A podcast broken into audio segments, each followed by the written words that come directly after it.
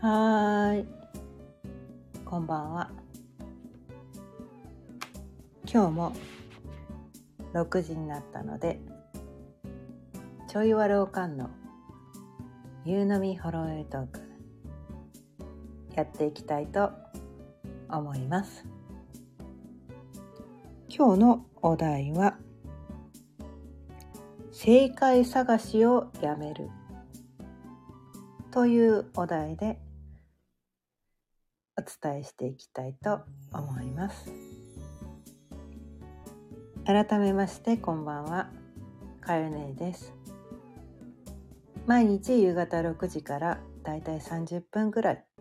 おなんだろう。BGM 途切れちゃった。うん。毎日夕方6時からね30分ぐらいその日のテーマを決めて気づきのヒントをお伝えしています。まあ、ということで、うん、今日はねこのね正解探しをやめるというお題なんですが、まあ、多分毎日同じようなことをね微妙に表現を変えて言ってるだけなんですよね。毎日同じこと伝えてる 気がします。はい。でもね人によってねそのどの表現方法がね受け取りやすいかっていうのが人によって多分違うかなとかね。どの表現方法が一番そのあそういうことだったのかってね分かりやすいのかっていうのが人によって違うかもしれないから。いろいろとね微妙に変えてね 微妙に表現方法を変えてね、うん、同じことを伝えてます。はい。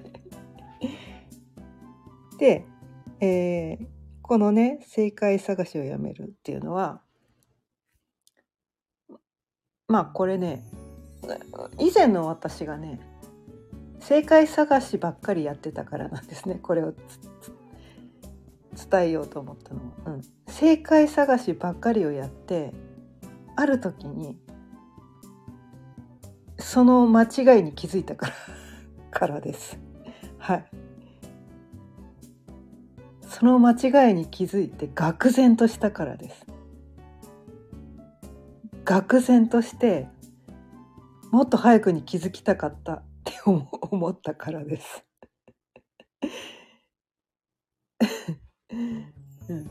正解がね実はどこにもない。まあ、唯一あるとすればね、まあ、あるっていうかね最初から決まってる正解なんかないんですよ。うん。最初から決まってる正解はなくて毎春毎春その正解が変わってる？時と場合によってその正解が違うんですよ。それは自分自身にしかわからないっていうことなんです。うん。だから毎春毎春自分に聞くしかしょうがないんです。一番わかりやすい例え話で言うと、うん、今日私何食べたいかな？っていうこと。その正解多分自分にしかわかんないと思いません？で今日の正解はこれだけどえそれが一生続くわけじゃないよねっていうの分かります？うん。今日食べたいこととねまあ今日今日でもほら朝昼晩によって違うじゃないですか。ね。時間帯によっては違ってくるよねみたいな。私にとって食べたいものは一生これだけとかないと思うんですよ。今日の朝はこれ食べたい昼はこれ食べたい夜はこれ食べたい。次の日も違うわけですよね。毎回毎回違う。まあこれ極端な例ですけど。でもなんかこう私はね何を食べるのが正解なのかみたいなね。まあ食べ物に関してはそういうふうには感じたことないけど、まあ、例えて言うならばこのねこの生き方の正解みたいな、うん、どう生きるのが正解なのかみたいな。なんかそれをねすごくこう追い求めていたわけなんですね。うん。どこかに正解があるはずだ。誰かが正解をね私の生き方の正解を教えてくれるはずだみたいな。なんかそういうふうにしてこう外側に正解を求めて、うん、どこに正しい答えがあるんだろうみたいなね、うん、なんかそれをずっと探してきたんですね。うん、でそれはなんかこうねすごい本書いてる人とかなんかすごい成功してる人とかね。なんか歴史上の人物が言ってることとかなんかそういうことが正解なのかなみたいなね、うん、なんかそういうことでいろいろこう本を読み漁ったりね。いろんなセミナーを受けたりとかね、うん、していたわけなんだけれども。まあそれを何年も何年も続けて、うん、最後にそのね星読みっていうのに出会って気づいたのは自分にとっての正解は自分にしかわからないんだ。人によってその大切な価値観とか人生に対してねその人生を通してどういうことを成し遂げたいのかとかどういう感情を感じていたいのかとかなんかそれって人によって違うからどうしても自分じゃなきゃ分かんないんですよ。全ての人にね全ての人がの正解の生き方みんなこういう生き方すれば正解ですよっていう生き方はねないんです。ないの。ないんです。人それぞれ。人の数だけあるし。しかもねそれ毎日変わります。毎日変わるんです。時間ごとによっても変わるかもね。って。そう。毎春変わるんです。毎春変わっていくんです。それはなぜかというと宇宙は刻一刻と変わってるから皆さんご存知だと思うんですけど地球ってそのあの ものすごい速さで自転してるの知ってます？ものすごい速さでくるくるくるくる回ってるんですよね。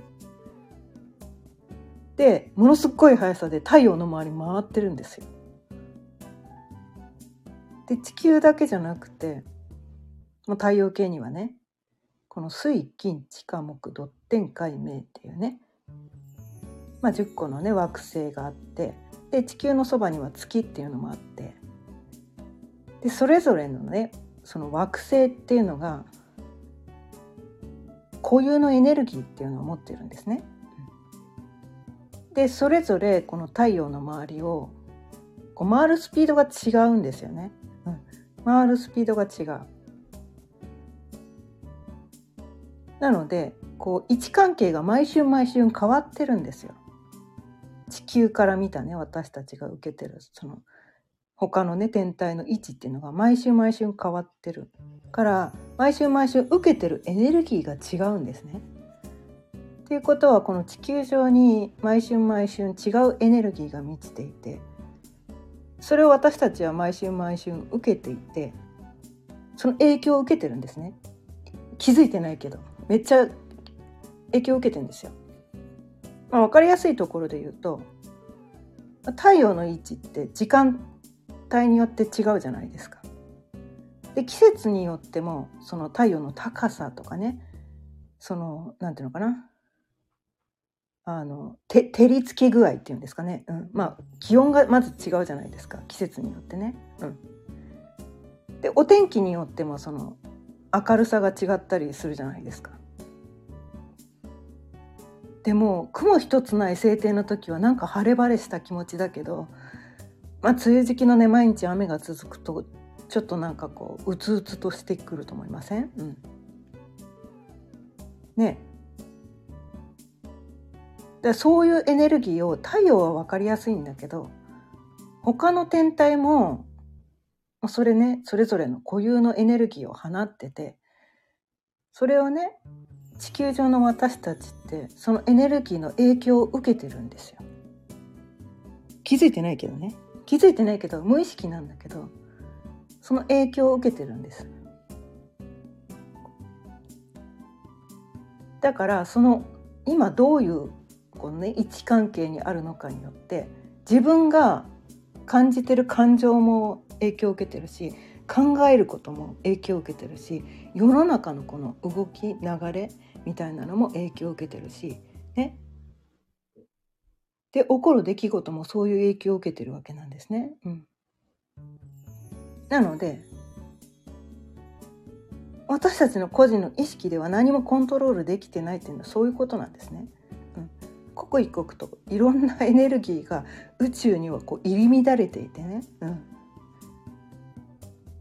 ここう人間一人の力ではそれはコントロールができない凄まじい力なんですね。こう神的パワーみたいなので私たちは無意識にそのエネルギーを受けてもう台風の中にいるぐらいの勢いなんですよ。本当は。感じてないけどね。うん、そのくらいの凄まじいエネルギーの中で、ね、生きてるからコントロールできないんですね。うん、だから自分の考えもねさっきまでねお昼にランチパスタがいいなって思ったけどあやっぱカレーとかね。やっぱカレーにするとかね。急に気が変わる時もあるじゃないですか。ね。そういうことだったりとかして、うん、なんかそういうことなのでこうなんていうかな。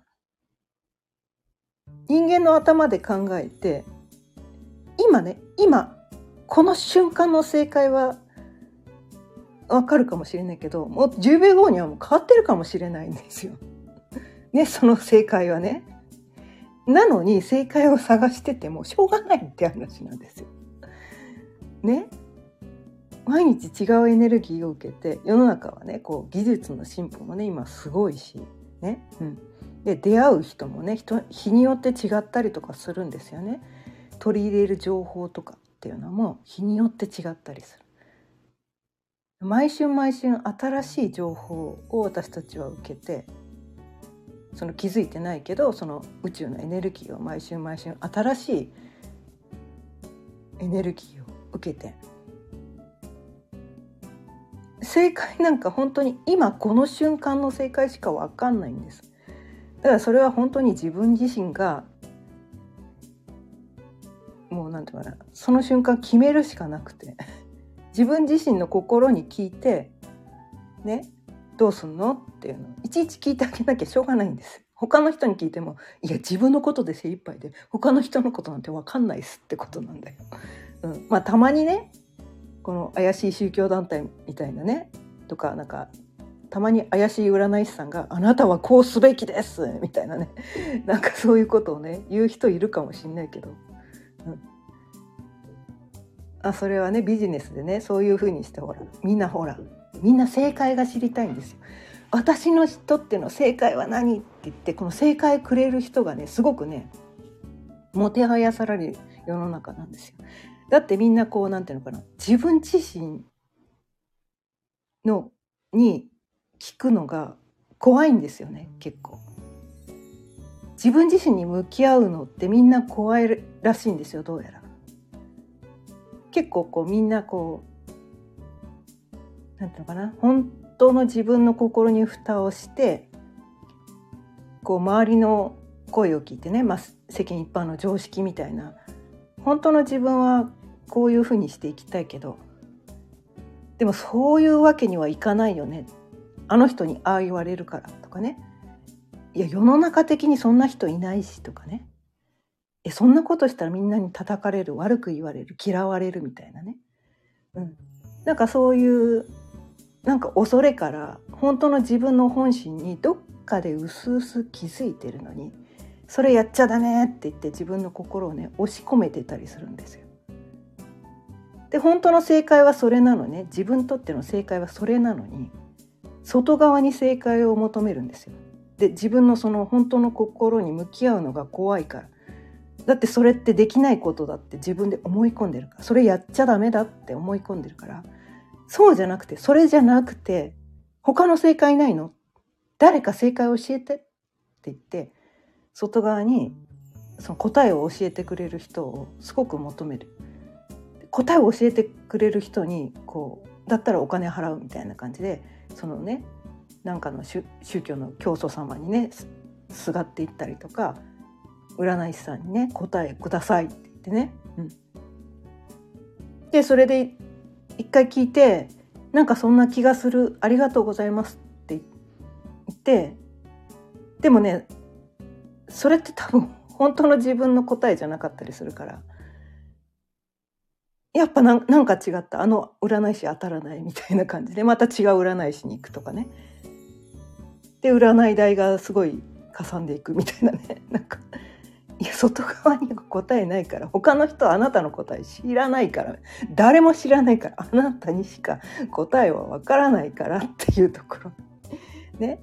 うん、そこに向き合わせてくれる占い師さんとかだったらいいんだけどね、うん、あなたはどうなんですか？あなたは本当はどう思ってるんですか？っていうふうに聞いてくれる占い師さんだったらいいんだけどあなたは1年後こうなりますみたいなね。こう明確な答えをくれる占い師さん、まあ、そういう人の方が人気あるんだけどね、うん、みんなほら外側に答えが欲しいから、うん、そういう人の方が人気あるんだけどで自分で考えろっていう人はなんかあの人ちゃんと教えてくれなかったみたいな感じでね。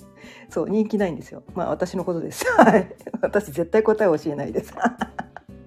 そうそう、うん、あ だってその人の中にしか答えはないと思うから、うん、そこに向き合わせるようにね私はするので、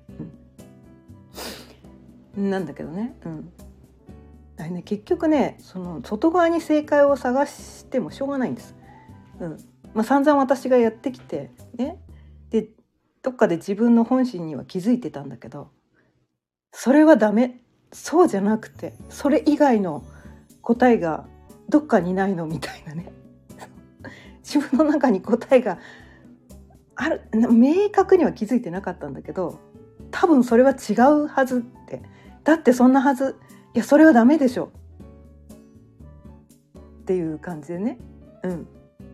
そこはもう見ないように見ないようにして生きてきたからね。うん。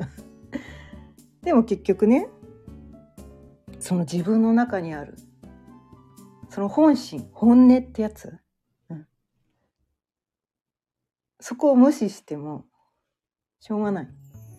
うん。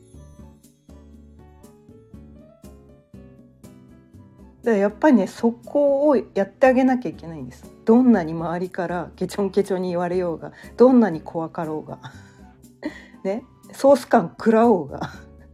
そこに向き合うしかしょうがないんですね、うん、私それをねやってきて、うん、でもねなんだろう、まあ、それがなかなかできなくてね、うん、20年以上できなくて。そこから目を背けてずっと生きてきたんだけど、まあ、そこに向き合ったらまあとんでもない出来事がありましたよ。とんでもない出来事がありました。もうなんてことをしてしまったんだって思ったけどもうでもね多分その本当の本音に自分に向き合わないでこのまま死んだら後悔するって思ったんですよ。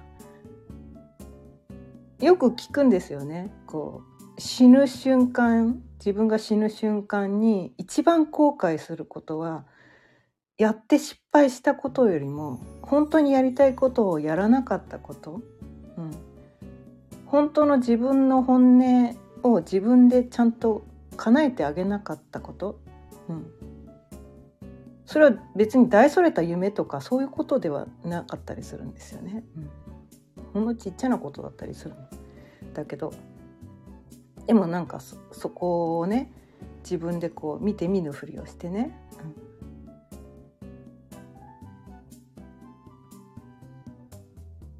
まあ私でもねあるある時ねそのやっぱり宇宙の流れでねそなんかねあるんですよ。そのねずっと嘘をつき続けてきたけどもうこれ以上自分に嘘がつけないって時がねその宇宙の流れでそういうタイミングが来るんですね。うん、もう無理。限界って言ってそこにも向き合わざるを得なくなってしまってそこに向き合って思い切って行動を移したみたいなところがあるんですが。なのでね、うん、まあまあ20年以上私はまあね20年以上くすぶってたので。まあ長すぎますよねみたいな、うん、なかなか動けない人なんですよ私ね。勇気がなくてね、うん、そう。でそんな感じでいたけどでもね、うん、そのタイミングって必ず来ると思うんですよ。うん、なんかね流れを多分それ自分で感じるはずなんですよね。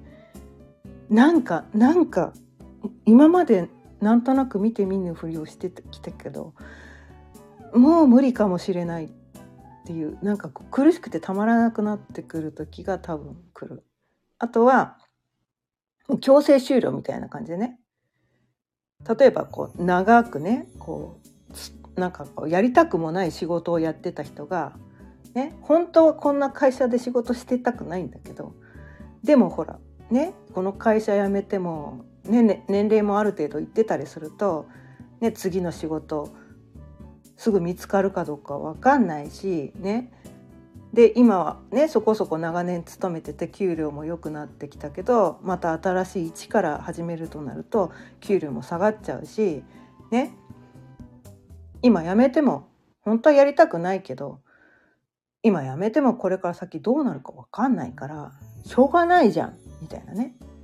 なんかそういう感じで自分の本音には気づいててもなんかそれを実行に移せないって人結構多いと思うんですよね。うん、このパターンはすごく多いと思うんですよ。うん、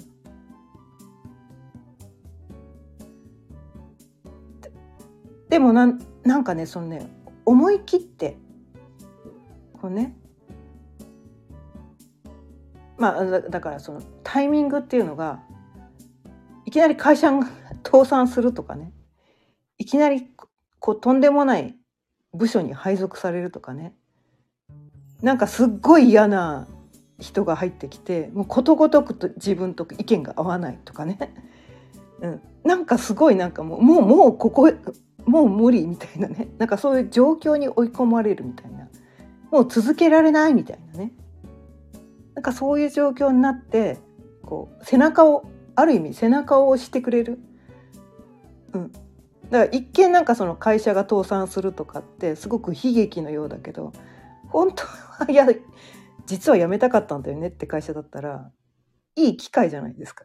で自分では辞めれるって言い出せなかったけどもう会社が潰れちゃったらしょうがないよねって言ってそれを機にね本当にやりたいことを自分にやらせてあげられるようになるみたいなね、うん、なんかそういう出来事が起こってきたりもする。まあ、それは本当に宇宙の流れなんですよ。うん、宇宙の流れでそういうことが起こってくる人もいる。あとはねこう病気をしてしまってその仕事がもう続けられない、ね、入院しなきゃいけないぐらい手術しなきゃいけないぐらいの大病にしてしまって体を壊してしまって強制 強制終了みたいな。そういうパターンもありますよね。うん、そういうパターンもある、まあ、あとは鬱になっちゃったりとかね、うん、もう限界ってことなんですよ。その体とかね心が壊れてしまってる状態って。もう限界なのに気づけってことなんですね。で一見その病気になったりね精神を病んでしまったりって一見悪い出来事のようだけど引いてみるとね自分の人生全般を通して引いてみてみるとねそれがあったおかげで辞めたかった仕事を辞められたとかねそれをやらなくて本当にやりたくなかったことをやらなくて済んでるみたいなねなんかそれでこうそこでねもう思い切ってやめて新しいことを始める本当にやりたいことをやらせてあげるっていうふうに舵をもし切れたらん？後々ねあそこでああいうふうになって逆に良かったみたいなね。当時はねどうなることかと思ったけどあれがきっかけで良かったみたいなね。でもそこでこうなんていうのかな。思い切って舵が切れなくていつまでもねそこにしがみつこうしがみつこうとしてると苦しいままなんですよ。うん、苦しいままなんです。でそこで勇気を出すのがすごく必要で本当に私がやりたいことは何なの？本当はどういうふうにしていきたいの？毎日どういう感情を感じて生きていきたいの？そこちゃんと自分に聞いてあげてね。今やってることがもし本当に嫌だったらそのどういうところが嫌なの？どうだったらいいの？みたいな。ね、うん、なんかそれをねいちいち希望を聞いてあげるんです。まあ、嫌なとこあげてたらききりがないかもしれないけど、うん、まあここだけは嫌とか。で理想の働き方みたいなのをね考えてみるといいんですよ。こういうふうにして働けたら私めっちゃ幸せみたいな。こういうね人間関係はこんな感じがいいとかこういう職場がいいとかこういう環境だったら仕事したいとかこういう感じの仕事したい。別にね職業を決める必要はないんですね。職業を決める必要はなくて、ね、会社とかを決める必要はなくて。そのこういう関係性で人間関係だったらいいとか時間帯はこういう時間帯で働きたいとか週何日ぐらい働きたいかとかなんかそういうの自分でクリアにしてあげるといいんですよね、うん、自分でクリアにしてあげる。自分の声を聞いてあげるんですよ。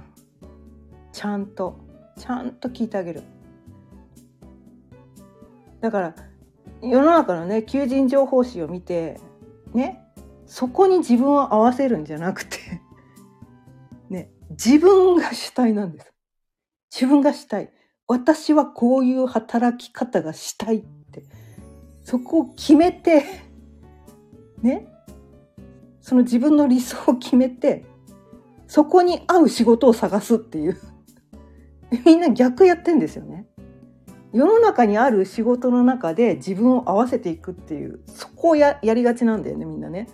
うん、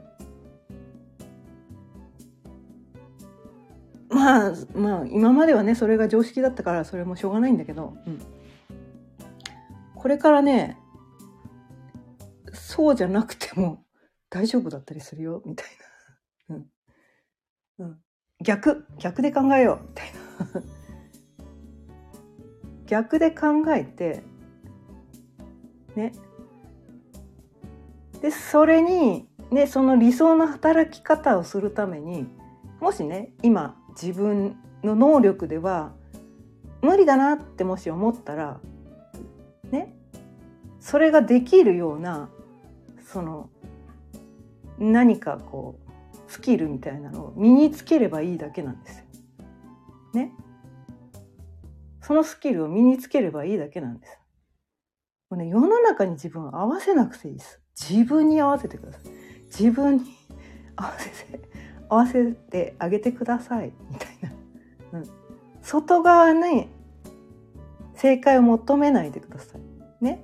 世の中にある正解に自分を合わせようとしないでください。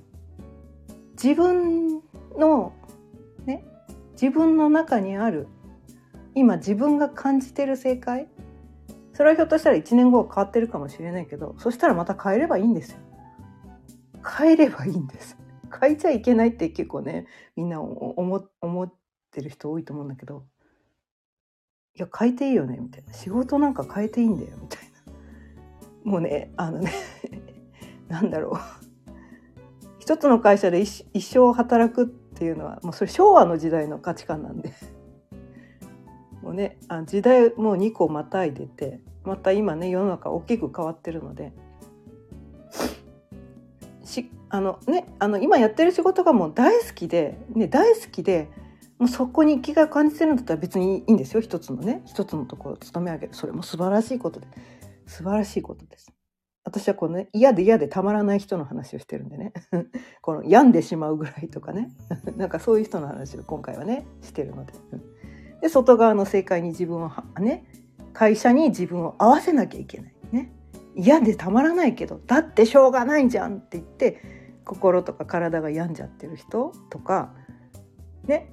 でそこにそれでなんかこうそこでなんとかうまくやっていこうとして苦しんでどうやるのが正解なのかっていうなんか間違った正解を探してる、うん、なんかそういう感じの人に向けてね今回はお伝えしてたりするんだけどまあ結局はね自分の心に正直に自分に嘘をつかず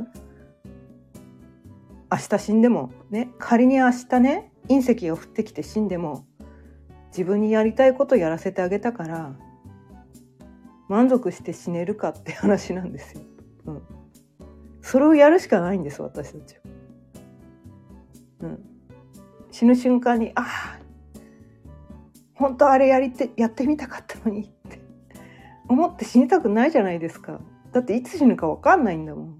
ねいつ交通事故に遭うか分かんないしいつねその地震とか津波とかね来てね分かんないのに先のことなんか一瞬一寸先のことなんか分かんないのに、ね、自分の望みとか希望をね叶えてあげなくてその毎日苦しい苦しいだけでそのまま死にたいですかって なんかそういうことなんですよね。うん、でもそれは別にそんなすごい人間になろうとかそういうことではなくて自分が日々ねこの自分を幸せを感じさせてあげられてるかっていうそこなんですね。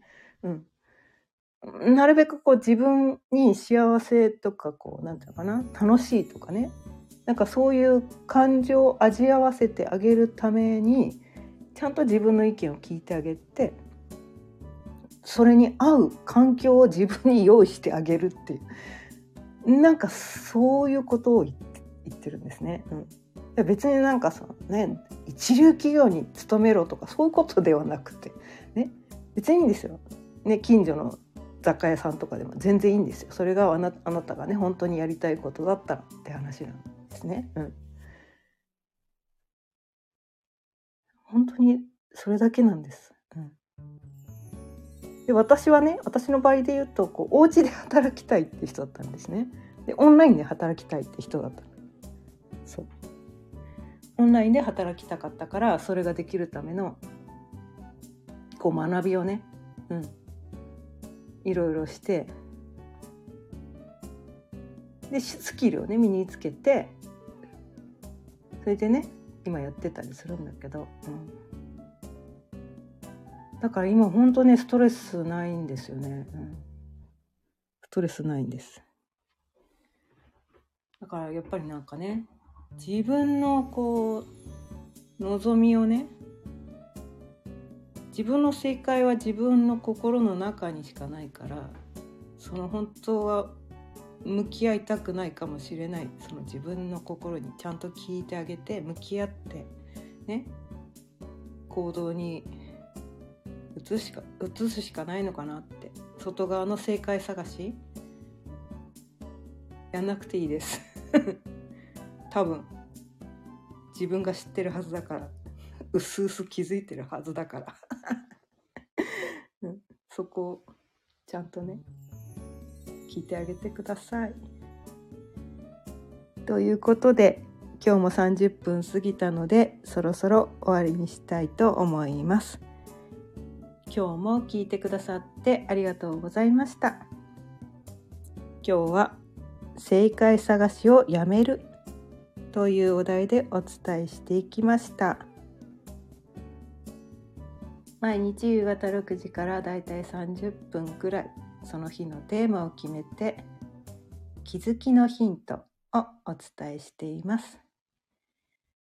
また聞いてくださったら嬉しいです。それではまた明日。さようなら。